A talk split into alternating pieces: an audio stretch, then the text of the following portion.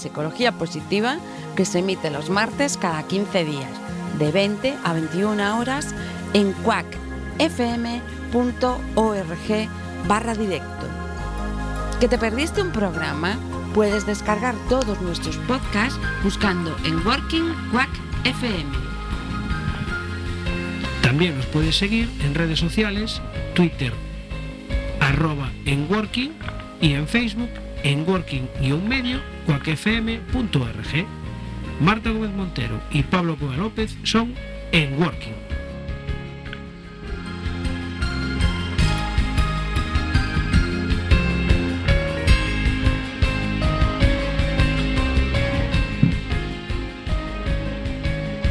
Muy buenas tardes, muy buenos días si nos escuchan por la mañana y muy buenas noches si nos escuchan por la noche. Estamos en Networking. Eh, hoy tenemos un programa dedicado a nuevos hombres buenos con Richard Bacete. No sé si Pablo ya está en, en, la línea. Buenas tardes, Marta. Aquí estoy desde los estudios centrales de Working en Bilbao. Ahí estás tú, sí señor. Mm. Pues nada, hazte una foto y súbela al Twitter, como, acabo de hacer yo. En ¿eh? cuanto acabe el programa, eh, os mando un, selfie de una tarde soleada que hace aquí en Bilbao, en, los estudios de, de Working. ¿eh? Muy bien, genial. Después de todo que casi queríamos ir a Bilbao y no el viento no nos dejaba, no nos atrevimos a coger un avión, Pablo. Bueno, eh, seguro que hay ocasiones, no, no, no, no hay problema, que nuestros oyentes no se preocupen porque tarde o temprano les trasladaremos a todos aquí. Muy bien. Bueno, Jorge, te queremos saludar. ¿Estás ahí? Jorge, buenas ¿Eh? tardes. Nuestro técnico. A ver, que está bajando el micrófono. ¿Estaba ahí? Hola, muy buenas tardes. Jorge. Cuéntame. A ver, eh, tenemos pendiente una pregunta desde el primer programa del año. Eh, eh, sí, la de los propósitos aquella, ¿no? La del pincho de tortilla. ¿Cuántos días eran? 66, ¿no? Bueno, creo que hemos, hemos agotado el plazo legal. Eh, ¿Cómo lo llevas? ¿Se puede pedir prórroga?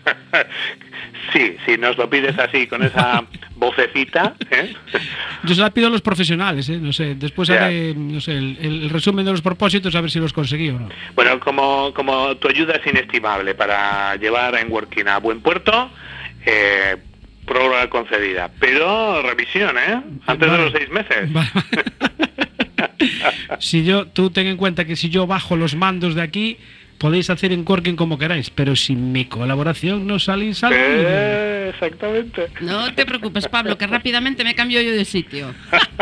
me voy para otra sala. ¿eh?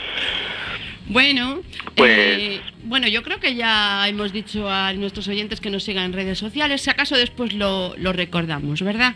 Correcto. Vale. Bueno, Pablo, pues ahí, ahí te dejo. Ahí empezamos. Eh, antes de que me eches la bronca, Marta, eh, ¿tenemos ya para presentar a nuestro invitado de hoy? O... Sí, sí, me dice Jorge que sí.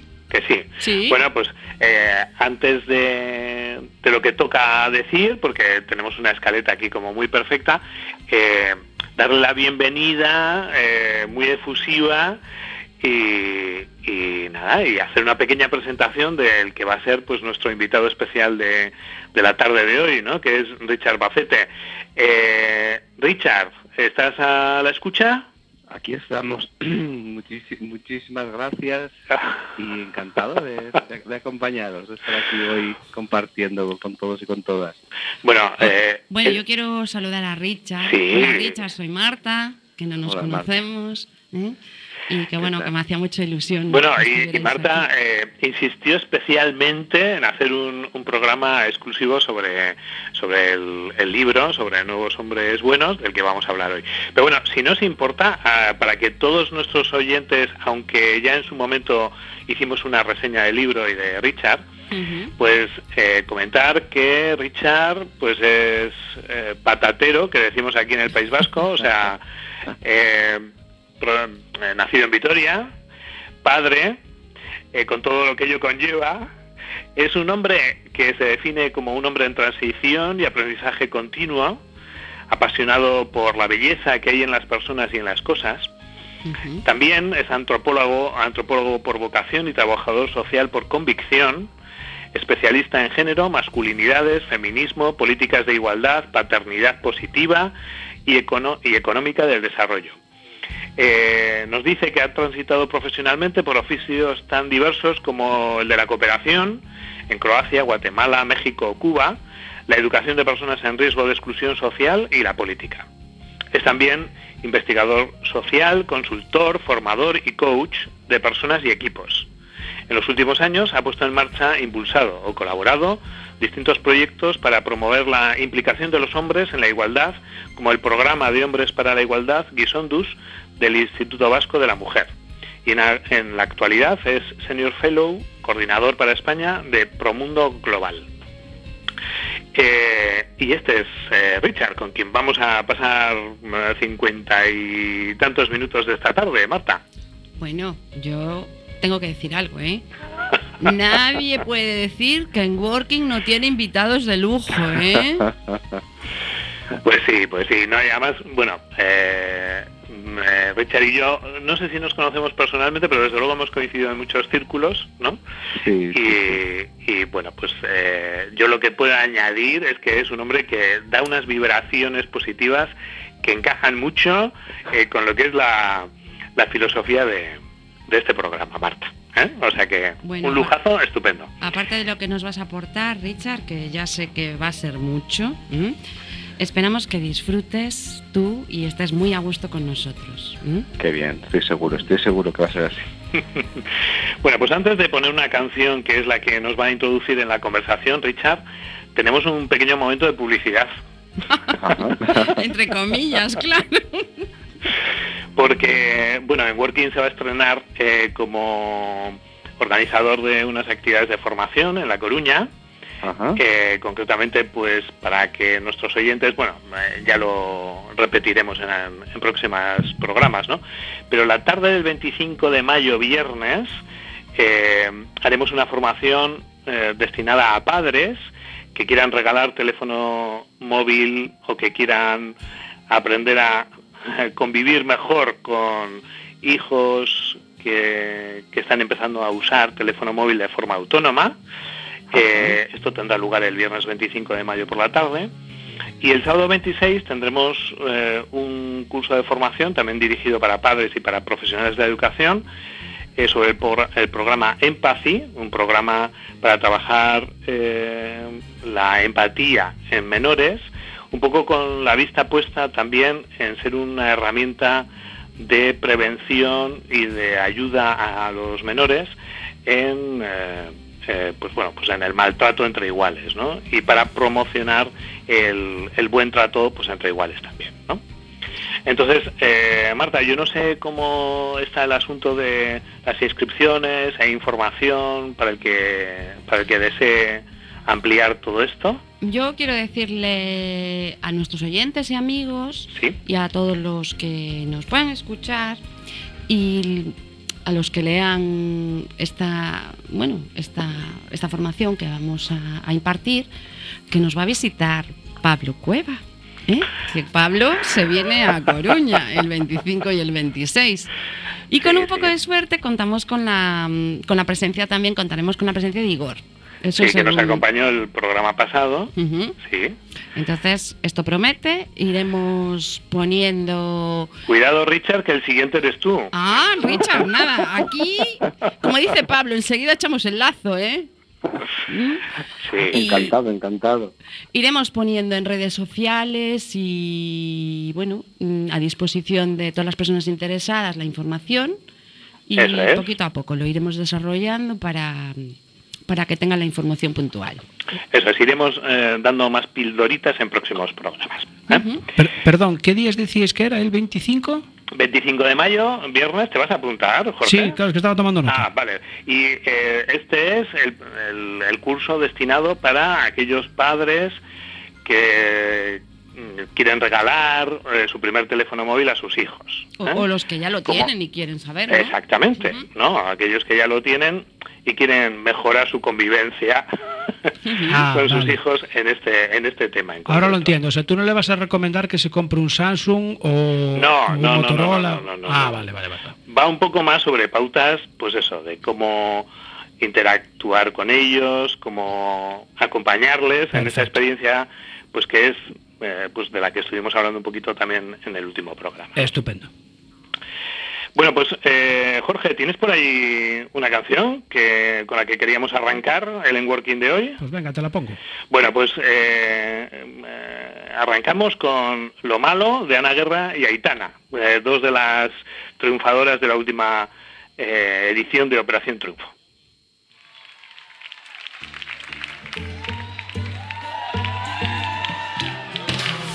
Voy a salir, no más fingir, no más servir. La noche pa' mí no es de otro.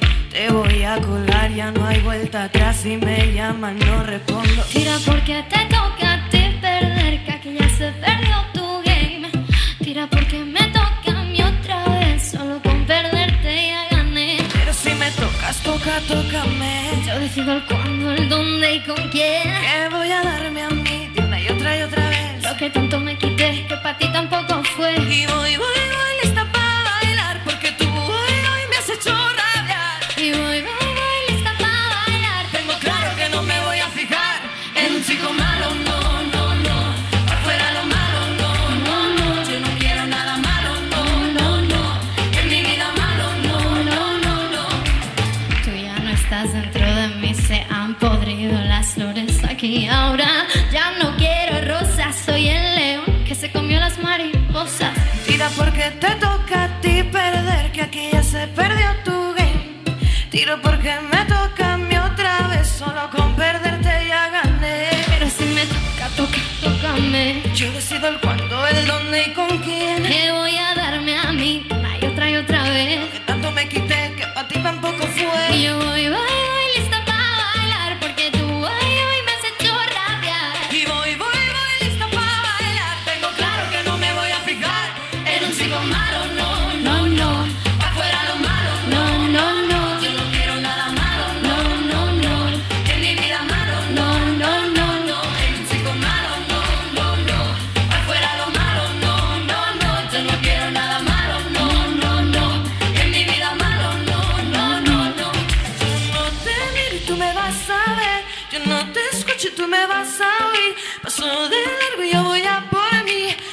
noche bailo mejor sin ti.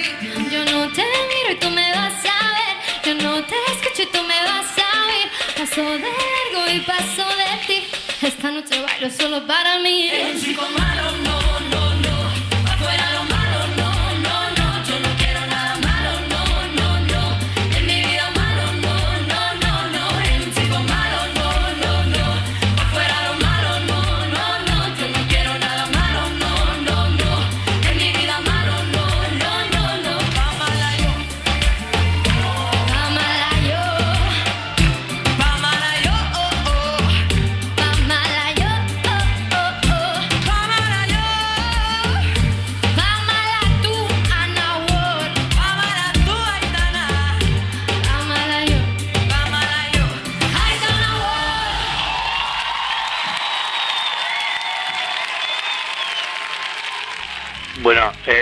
me, ha parecido que estabas cantando, Marta. Sí, no, no, Ah, no. digo, no, no, no. ¿qué versión han, han cogido de la canción que tiene hasta coros adicionales?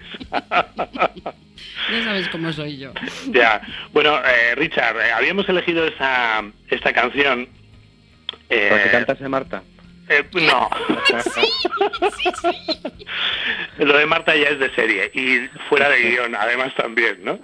Pero bueno, pues entre sobre todo la gente más joven, eh, pues es una canción que está muy de moda, ¿no?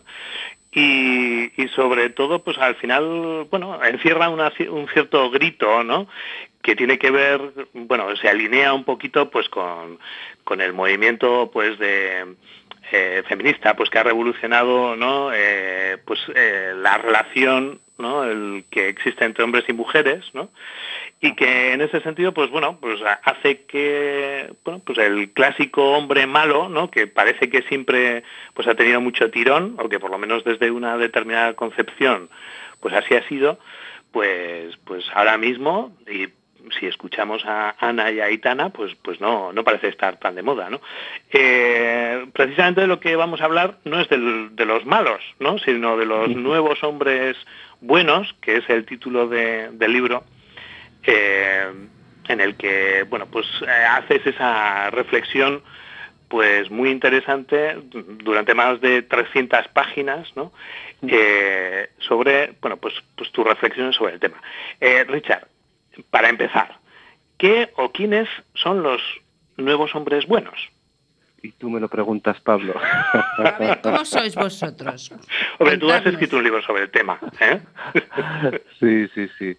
No, la verdad, la verdad que es una, es una buena pregunta, ¿no? Porque, o sea, por un lado, el, el título del, del libro tiene, tiene una pequeña trampa, ¿no? Cuando hablamos de eh, los nuevos hombres, cuando hablamos de las nuevas masculinidades, ¿no? Que tienen esos procesos cíclicos de de repente vuelven a estar de moda, ¿no? Y volvemos a escuchar hablar de las nuevas masculinidades, pasan unos años y se vuelve a hablar como si fuera algo absolutamente novedoso las, las nuevas masculinidades y realmente si hacemos una, una revisión crítica de la historia eh, ha estado plagada de casos de hombres pacíficos, de hombres tiernos, de hombres emocionales, eh, de hombres capaces de reconocer su propia vulnerabilidad, sus errores, hombres que, pe- que pedían perdón, hombres que cuidaban.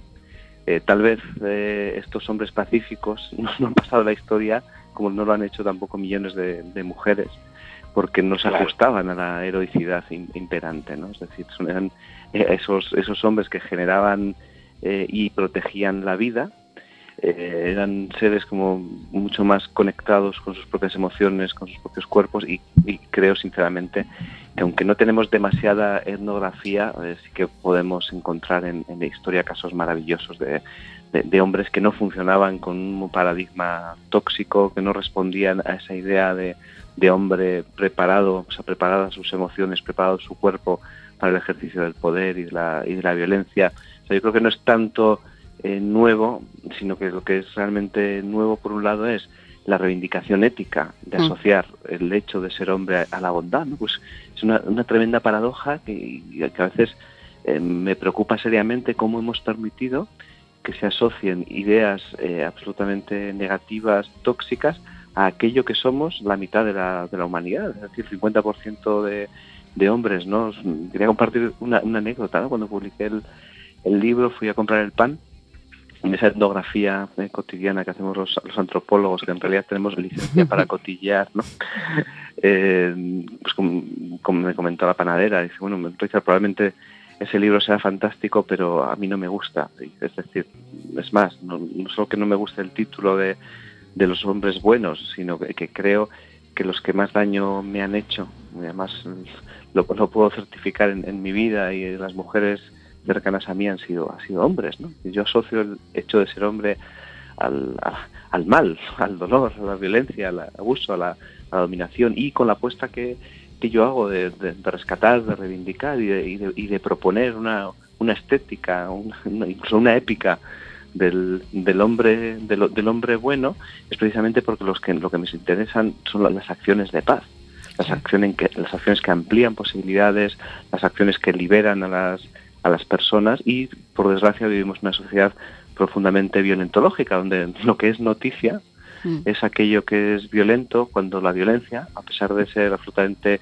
eh, dañina e inadmisible, es, es la- es la excepción a la, a la regla. ¿no? Yo creo que la, la inmensa mayoría de las personas eh, son personas de bien, son personas imperfectas, que vamos transitando desde unos modelos tal vez más tóxicos y más rígidos a otros que estamos intentando descubrir. O sea, a mí algo que me gusta que cuando me, se refieren a mi libro y más me emociona es cuando me dicen que es un libro esperanzador. Sí, porque además, Richard, parece que hablamos de un cambio profundo, ¿no? Donde, ¿Dónde podemos encontrar a estos hombres? ¿Hay muchos? Eh, yo yo no, no creo que sea tanto ahora mismo una cuestión eh, mayoritaria, pero sí que es una cuestión de necesidad. Hmm. Es decir, para mí lo realmente nuevo es la inmensa oportunidad que nos ha brindado la transformación de las mujeres para transformarnos nosotros. ¿no? Sí. Si pensamos lo que ocurrió en España en el 8 de marzo de este, de este año, a mí mm, se me viene con mucha fuerza a la mente una, una metáfora, eh, viendo esas, esas fotografías con millones de mujeres en, en la calle, que están mirando eh, al, al- al- al horizonte, pero en realidad eh, yo creo que nos están mirando a nosotros, a los, a los hombres. Es decir, creo que vosotras habéis protagonizado tal vez uno de los procesos conocidos en, en la historia de la, de la humanidad más bellos, más emancipadores, más transformadores, más eficaces, más exitosos y sin derramar ni una sola gota de sangre. ¿no? O sea, habéis conseguido cambiar el mundo y si nos damos cuenta, todo el desarrollo y la evolución del movimiento feminista ha ido caminando en paralelo a la democracia y la democracia no, se- no hubiera sido posible sin, sin la aportes y la incorporación de, de las mujeres, ¿no? Pero claro, lo que ha ocurrido es que vosotros habéis llegado a un, a un proceso que, incluso desde una perspectiva eh, emocional estáis rozando la androginia, no digo la perfección, pero sí sois seres mucho más completos, porque habéis transitado desde aquellas competencias expres- expresivas al mundo del utilitarista de lo que se consideraba masculino, es decir, si, eh, si los hombres caminamos con una pierna, yo creo que vosotros habéis empezado a, a- flexionar las rodillas y a, estar en la tierra y en el, y en el aire, transitando entre espacios que, eran exclusivos para los hombres y lo que se consideraba exclusivo de las mujeres. Habéis roto esa, esa barrera, pero claro, el gran, el gran reto en una sociedad que sigue siendo patriarcal, que, se nos sigue, que seguimos teniendo los dividendos patriarcales los hombres por el hecho de, de, de serlo, es decir, que conserva espacios de, de no democracia, espacios donde no fluyen las relaciones, espacios de, de desigualdad, de, incomprensión. Eh, realmente esos, millones de mujeres son una, una mirada crítica, es decir, ¿y vosotros qué? ¿Dónde estáis los hombres y qué vais a hacer cada uno de vosotros para, para seguir haciendo posible que avance la historia? ¿no? Claro, claro, es que esa, esa mirada, eh, Richard, es una mirada ante la que los hombres eh, tenemos una actitud de, de incomodidad eh, normalmente, ¿no? O sea, claro, tú en el libro oh, haces una descripción bastante eh, exhaustiva, ¿no? De un, de un hombre, de un modelo de masculinidad que mm, o bien está perdiendo sus privilegios, o, se o bien se ve cuestionado ¿no? por estos cambios sociales o, o, o incluso pues bueno puede estar puede ser partidario pero se, se siente mal no No, eh, porque identifica todavía eh, algunos de- elementos de esos ¿no? Eh, dentro de lo que es su vida o de su cotidianidad ¿no? entonces en ese proceso que se generan tantas contradicciones existen algunas señales externas que podamos observar si estamos atentos ¿no? De- eh, yo, yo- yo te reconoceré que, que leyendo el libro ha habido varios momentos de esos, ¿eh? Pero bueno, en- desde tu perspectiva. Eh, o sea, ¿qué, qué tipo de cosas tendríamos que estar atentos los hombres, ¿no? Eh, Sobre, sobre este proceso de malestar y de, ¿no? y, y de, de esa mirada que, que las mujeres eh, pues están lanzando y que, claro, lógicamente pues nos interpela, ¿no? Sí, sí, yo creo que, que las mujeres han venido a, incluso mi hija con siete años me mueve el suelo, ¿no? Cuando, cuando, terminé el libro, ella era plenamente consciente de que el libro y todo el esfuerzo que yo dediqué a, algo que no tenía nada que ver con lo prioritario y lo fundamental, que es la presencia, el cuidado, la- la constancia, la calidad del tiempo eh, qué pasaba con mis criaturas, pues mi hija me, lo cogió, me cogió el libro y me lo tiró al reciclaje, ¿no? Y, y me dijo algo así como, como que estaba harta del libro y ojalá no lo hubieras escrito nunca. Qué bueno.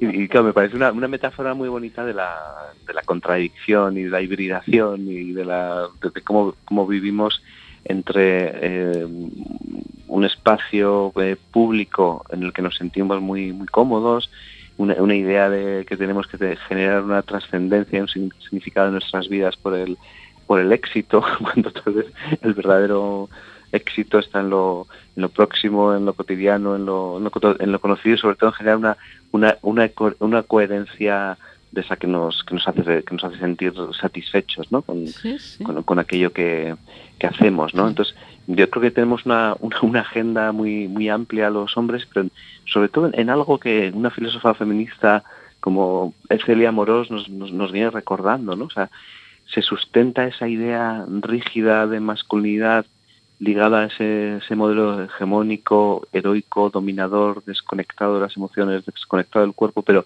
pero todopoderoso, que se genera fundamentalmente en el pacto entre iguales, ¿no? En el pacto, ya habla del, del pacto entre, entre varones, ¿no? Nos necesitamos de una forma imperiosa a los hombres para construirnos eh, poderosos cuando en el fondo realmente lo que somos es tremendamente eh, vulnerables. Y yo creo que donde debemos estar los, los hombres que apostamos por ese espacio de, de transformaciones en una escucha constante y diálogo con, con otros hombres, ¿no? O sea, yo creo que es eh, tan virtuosa la opción de cuestionarnos, de mirar hacia adentro, de pedir perdón, de, de decir te quiero, de decir me equivoqué, de decir que sí, a coger una excedencia para cuidar a nuestro padre, porque eso no, esa oportunidad no va a volver nunca, decir que no a ese, pacto entre, entre varones que denigra a las, mujeres, que tiene un, un pozo misógino de primera magnitud.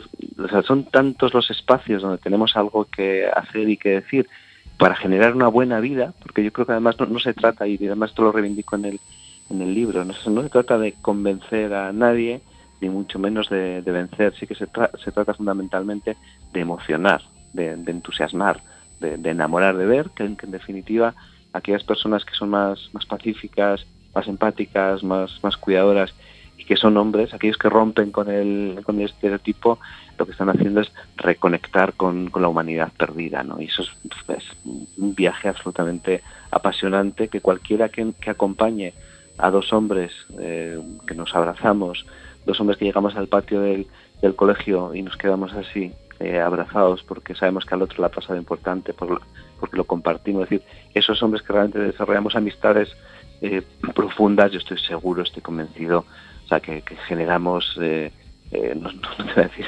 envidia, pero sí una, una, unas ganas de, de, de, otros hombres, y como decía José Marqués, no cualquier tipo de hombres, sino aquellos hombres sensibles o machistas recuperables, es decir, aquellos que están en la línea de crecer, de, de, de conectar, aquellos que están que son capaces de cuestionarse lo, lo, aprendido y seleccionar aquello que les hace bien y que hace bien a su, a su entorno, aquellos que tienen un compromiso ético con la existencia y sobre todo con los que buscan un sentido ¿no? a, a esto que es, que es la vida y por encima de todo eh, quienes se, se atreven a, a, a, apostar por la felicidad ¿no?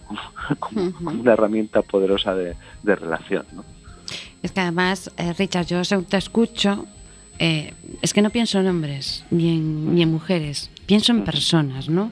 Entonces, hombre y feminismo, ¿una relación extraña uh -huh. o no? Sí, a ver, yo creo que, que sí que es eh, importante tener en cuenta que tal vez eh, la persona no exista todavía, no, no, hayamos, no hayamos sido capaces de, de, pensar en andrógino, ¿no? de, de pensar en, en, en, seres humanos, porque te, vivimos imbuidas en un sistema binario radical de pensamiento, ¿no? Y, le, y lo bueno que tiene esta, esta, opción es que le podemos echar la culpa a Aristóteles y a Platón. Uh -huh. la, la, otra culpa de todo lo tuvieron, bien, bien. Lo tuvieron no, no nos escuchan. Y además, desde esa idea de que si pensamos en, eh, en política, ¿no? La izquierda y la, y la derecha. ¿Usted de qué es? Yo soy de izquierda. Entonces, entonces vamos a, a, vencer al, al otro. Eh, usted es, es, es eh, de aquí o de o de allá es bueno, es, es malo, es limpio, es sucio, es honesto, deshonesto, ¿no? Y, y probablemente eh, ese sistema binario es uno de los grandes problemas que también nos, nos impide pensar realmente en la profundidad de la diversidad humana, ¿no? O sea, cuando hablamos del modelo de masculinidad nos genera referentes hegemónicos, es lo que él debe ser, a lo que nos tenemos que, que parecer, pero en realidad la, suerte es que la biología y la existencia humana se basa fundamentalmente en la diversidad, en la diversidad de, respuestas adaptativas, en la diversidad de soluciones, en la diversidad de, propuestas, en la diversidad de, experiencias. Somos diversos y diversas en, en lo genético, pero somos más diversas aún y más, más complejas por la influencia de la, la cultura en la, en la propia genética. Es decir, somos una maravilla evolutiva, de, pero que sin embargo a la hora de organizar nuestro, nuestro pensamiento tenemos dos, dos, solos- dos, casillas, entonces claro, nos parecemos más en, el sistema cultural de aprendizaje a una computadora que, que realmente a un, a un ser humano, ¿no? El bien y el mal, lo oscuro, lo claro, o sea, nos movemos en ese sistema binario cuando realmente podríamos desarrollar una, una cultura pues mucho más diversa, ¿no? Y un gran ejemplo de ello es de cómo los, la- la- las culturas inuit tienen decenas de formas de, de- de nombrar el blanco y de nombrar la nieve, ¿no? Es decir, Sí, sí, sí. de esos matices y, y en lo humano imaginémonos cuántos matices hay en lo identitario incluso en la propia biología o sea no somos eh, como nos han tratado de, de imponer hombres o, o mujeres pero en ninguno de los aspectos de la vida sino que realmente lo que hay es es un continuum o sea, hay un continuum de, de cerebros hay un continuum de, de, producción hormonal hay un continuum genético un continuum experiencial eh, que, va variando a lo largo de- de-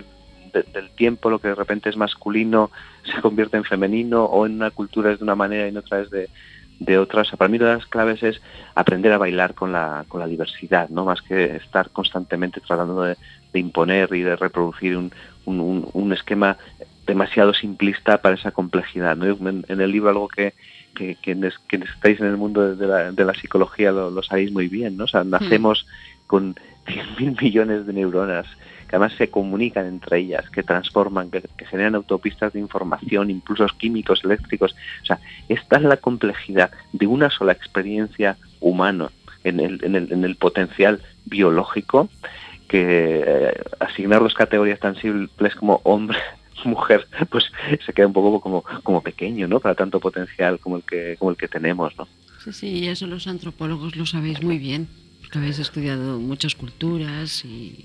Desde luego, yo eh, ya aprovecho también la, la- la oportunidad para invitar a todos los oyentes a, a leer, ¿no? Porque hay muchas páginas del, del libro que estamos comentando hoy, de eh, Nuevos Hombres Buenos de Richard Bacete, muchas páginas dedicadas, por ejemplo, a esto que ha estado comentando, has estado comentando ahora, Richard, sobre eh, la diversidad, ¿no? Y, y la presencia de esa diversidad en un montón de aspectos de, de nuestra vida, de nuestra cultura, de nuestra historia, ¿no? Y cómo, eh, bueno, desde distintos aspectos del conocimiento científico, pues, eh, bueno, se puede, eh, se puede hacer una lectura, pues, pues muy positiva, ¿no? Sobre lo que esto aporta, ¿no?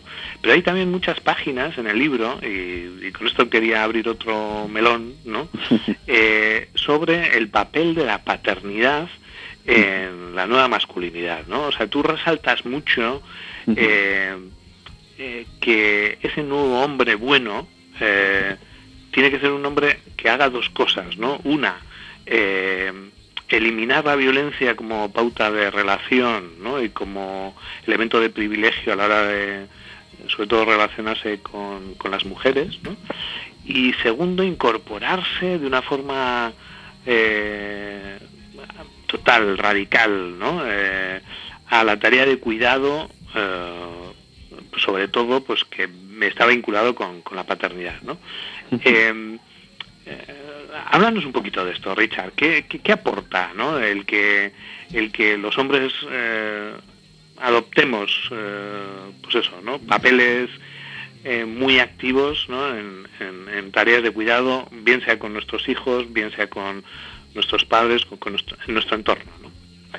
Sí, es un- una buena una buena pregunta porque es el precisamente el, el- el capítulo referido a la paternidad es el, el más extenso del, libro y que para mí es central y que refleja también mi, experiencia y mi momento vital de, crianza, ¿no? O sea, em, si yo entiendo cómo eh, observo y analizo y experimento cómo la experiencia de la paternidad me ha transformado a mí, ¿no?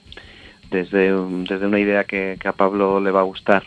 En, en los talleres que hicimos en el Consorcio de Inteligencia Emocional surgió, me, vino a la mente una, una frase, ¿no? Así con, con fuerza de que, de que lo- aquello que nos mueve es lo que nos conmueve, ¿no? Y por eso en el libro he llamado una parte del, capítulo de paternidad la transformación de los conmovidos, ¿no? Si hay algo, si hay alguna fuerza, alguna, alguna energía, alguna emoción capaz de, movilizarnos es, el amor, ¿no? Es, es la, la experiencia emocional dominante en el proceso de la paternidad junto a muchas otras, pero, pero es una de las de las de las centrales, ¿no? Entonces, eh, ¿qué, qué, espacio, qué energía más más transformador, qué espacio más propicio, más más fértil que, que una relación de, de amor tan tan profunda como la que se puede generar cuando se, se facilita la creación de un vínculo seguro, de una relación de, de apego entre el padre y la criatura. Y antes tal vez me conformaba con tener razón, ¿no? Yo estaba convencido de, de muchas cosas que pensaba que tenía razón porque eran, consideraba que eran buenas.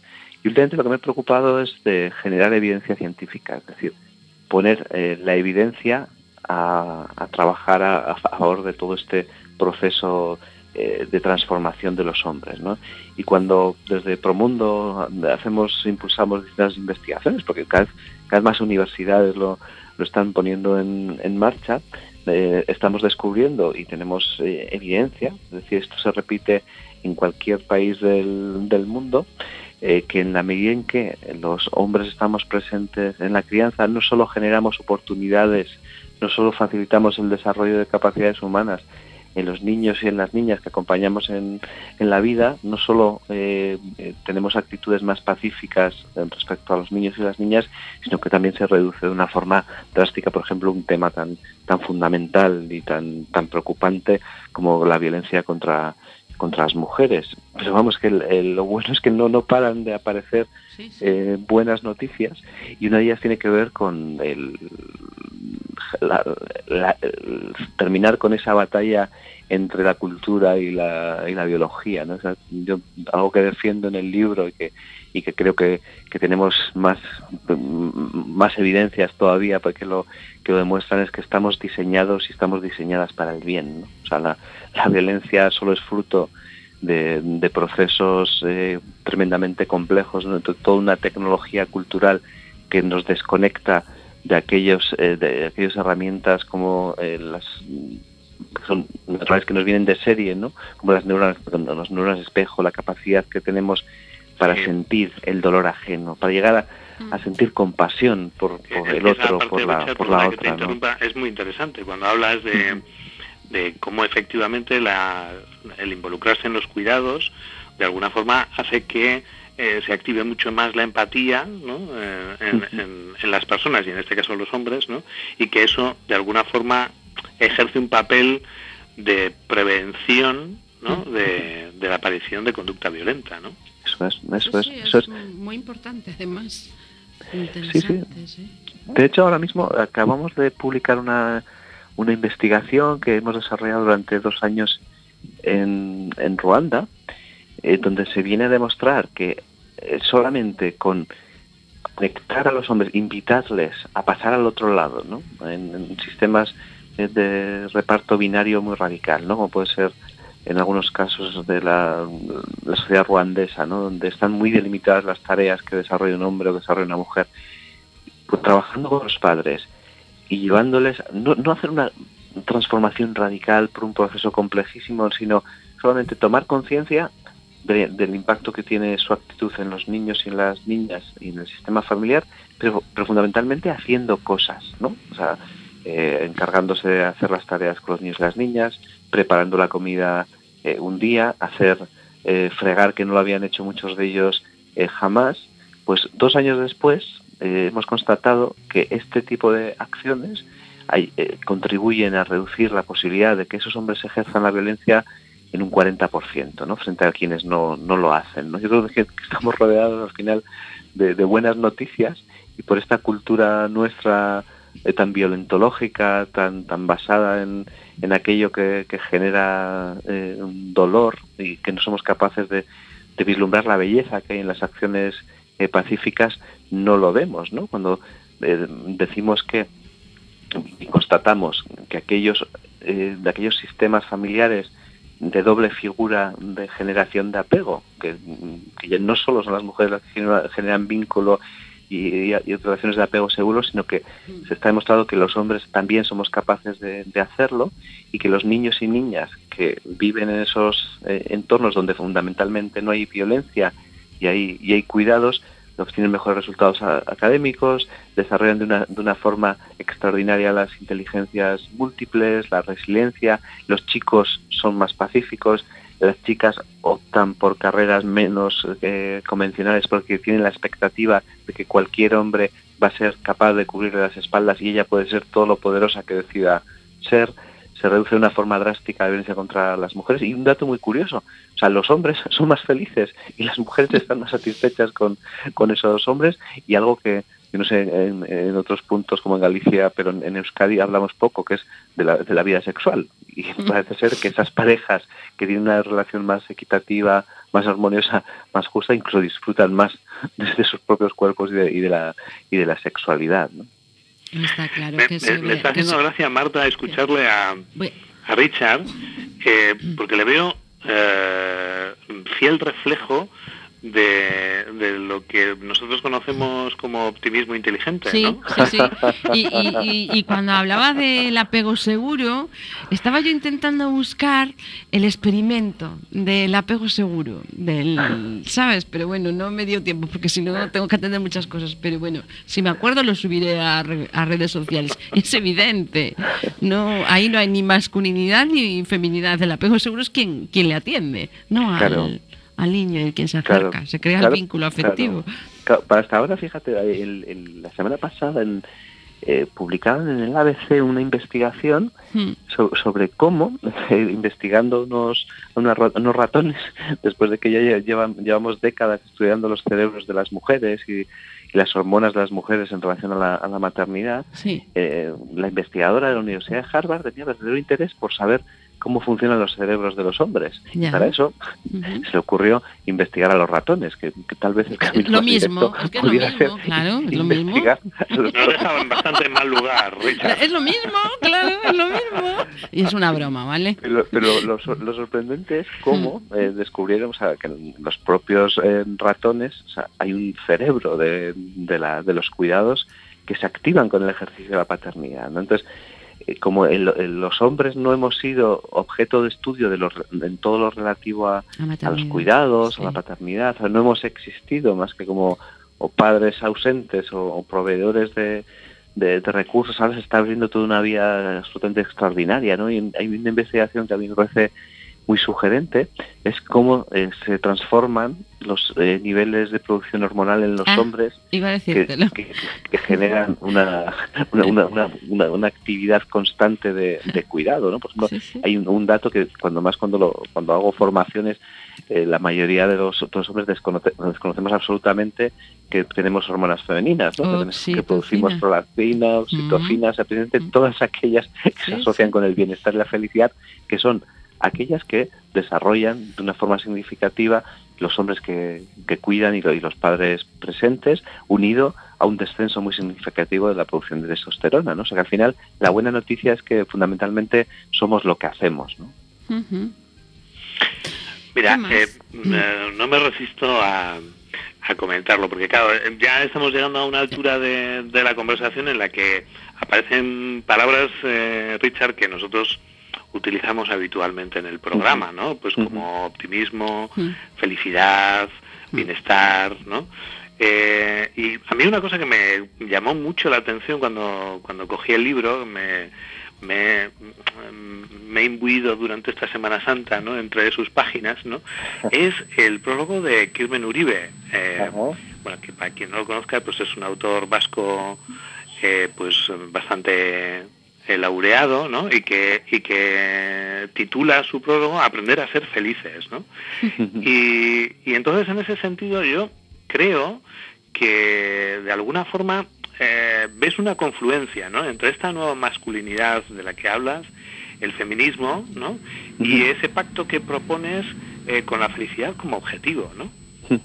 Sí, sí, sí, sí. Además, además sin duda, ¿no? Yo creo que en, en- en un mundo con con eh, tendencias materialistas, en un mundo con tendencias eh, individualistas, una, una especie altricial, que, dependemos de una forma radical los unos de las otras, las otras de los eh, de los de, lo- de los unos, o sea, uno de los eh, objetivos fundamentales es reconectar y rearmonizar ese espacio de relación y para eso eh, la, la inequidad es uno de los principales escollos que tenemos que, que superar, ¿no? Desde la idea de que generar eh, identidades eh, no igualitarias afecta al sistema de relaciones. Eso significa que afecta a los hombres y afecta a las, a las mujeres en, en el despliegue de todo ese potencial que nos puede permitir, y yo no, no estoy hablando de esa de esa felicidad del campo de amapolas, una familia feliz, no, estoy hablando ya, ya, de una- ya. de, de esos momentos de estar satisfecho ¿no? con De el sentido que tiene que tiene tu vida no y es algo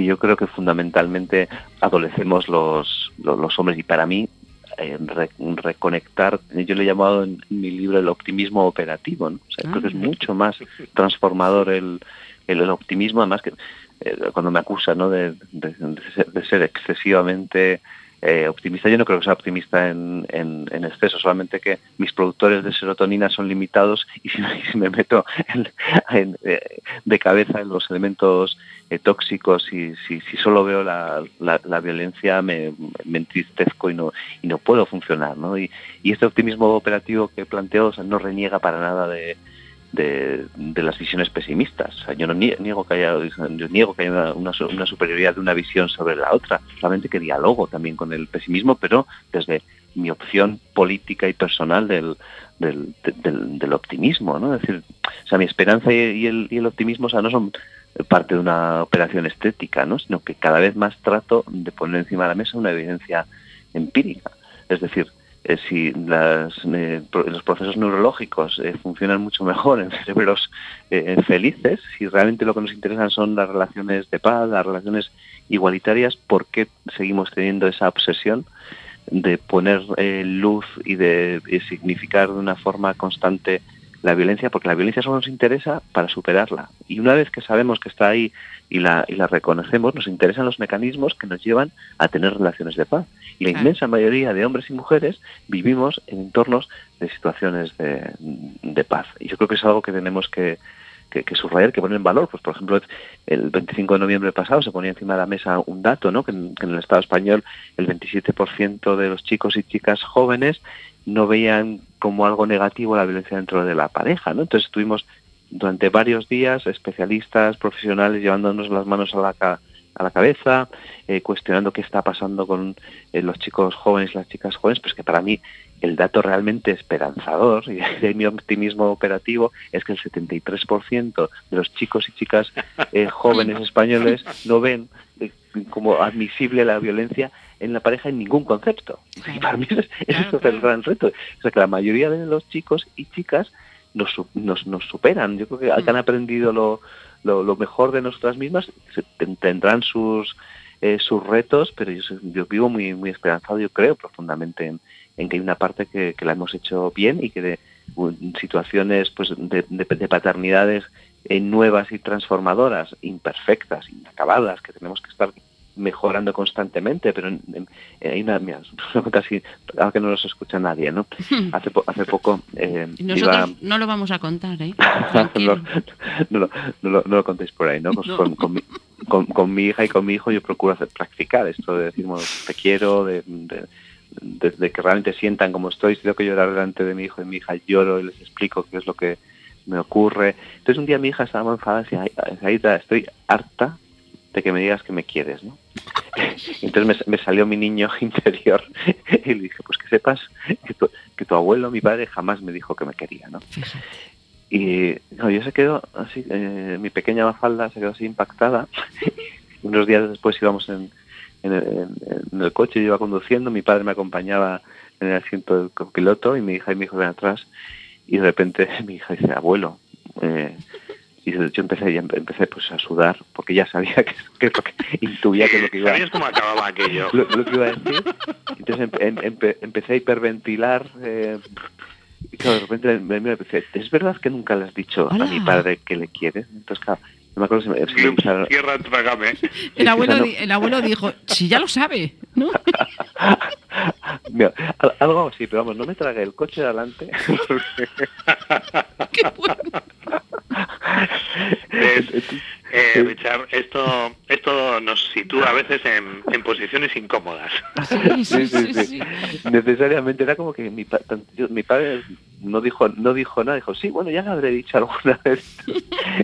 y esa sensación de, de que lo estamos haciendo de forma distinta, yo Mm. creo que estamos muchísimo más disponibles, pero de una forma eh, plena, además de una, de una forma no perfecta, no cerrada, no acabada, ¿no? Que nos, nos ofrecemos a nuestros hijos y a nuestras hijas de esta paternidad eh, positiva mm, de una forma mucho más profunda, probablemente con, con otras contradicciones y rescatando también y reconociendo los valores de aquellos padres que nos cuidaban eh, como mejor pudieron y en, ese, en el contexto que les tocó vivir y tal vez trabajando 12 horas al día era su forma que tenían, la forma que tenían de decirnos que nos Claro. quieren y ahora y ahora trabajamos muchas horas, pero tratamos de compaginar con nuestra vida eh, familiar y yo creo, yo creo que en las generaciones eh, futuras se, va a notar, se, va a notar eh, para bien los espacios de, paz y de armonía que estamos tratando de generar en, equipo con nuestras parejas, ¿no? En equipo, en la medida en que es más igualitario, es más, más eficaz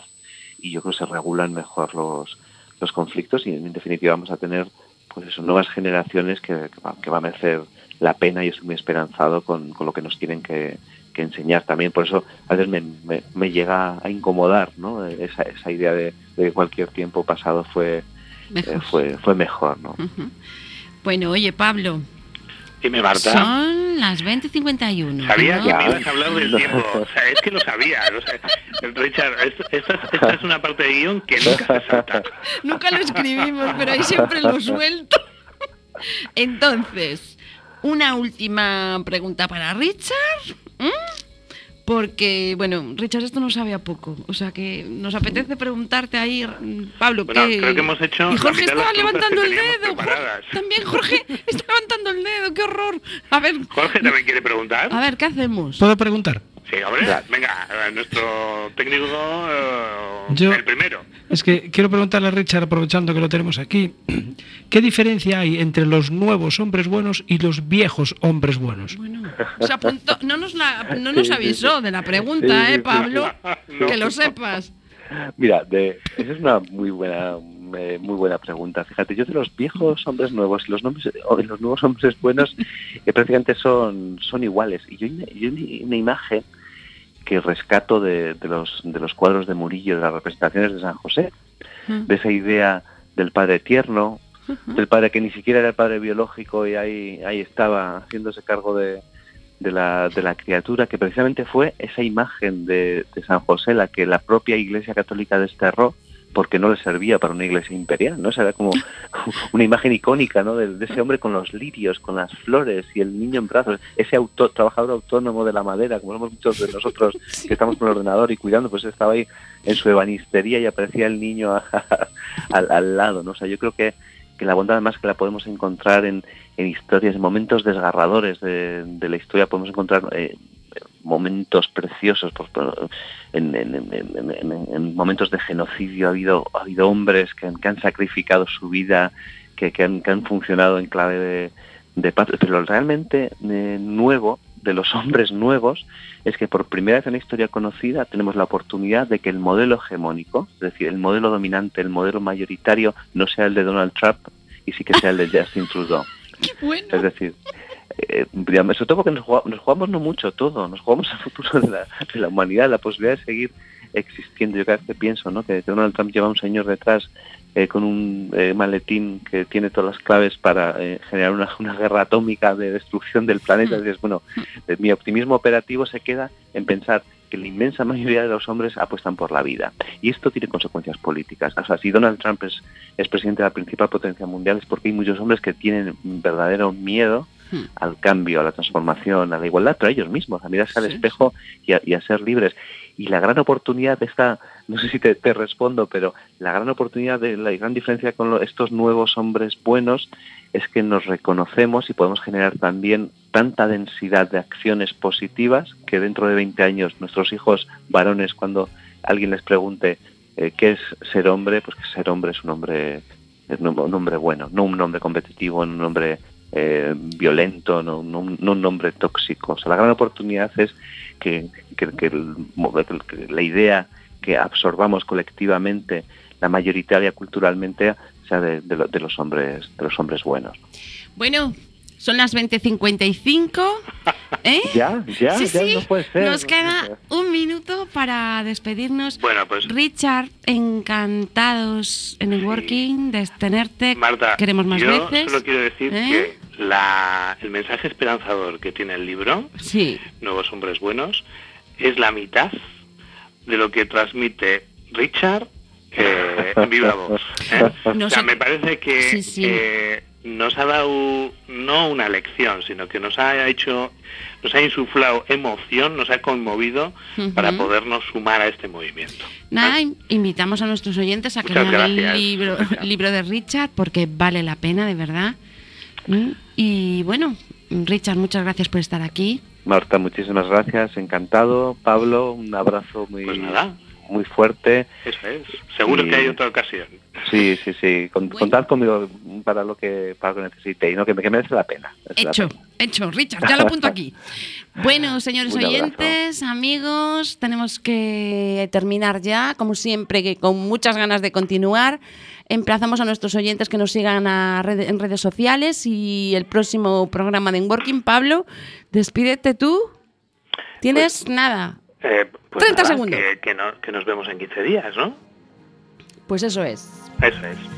Un abrazo. Un beso, Richard, un beso, Pablo.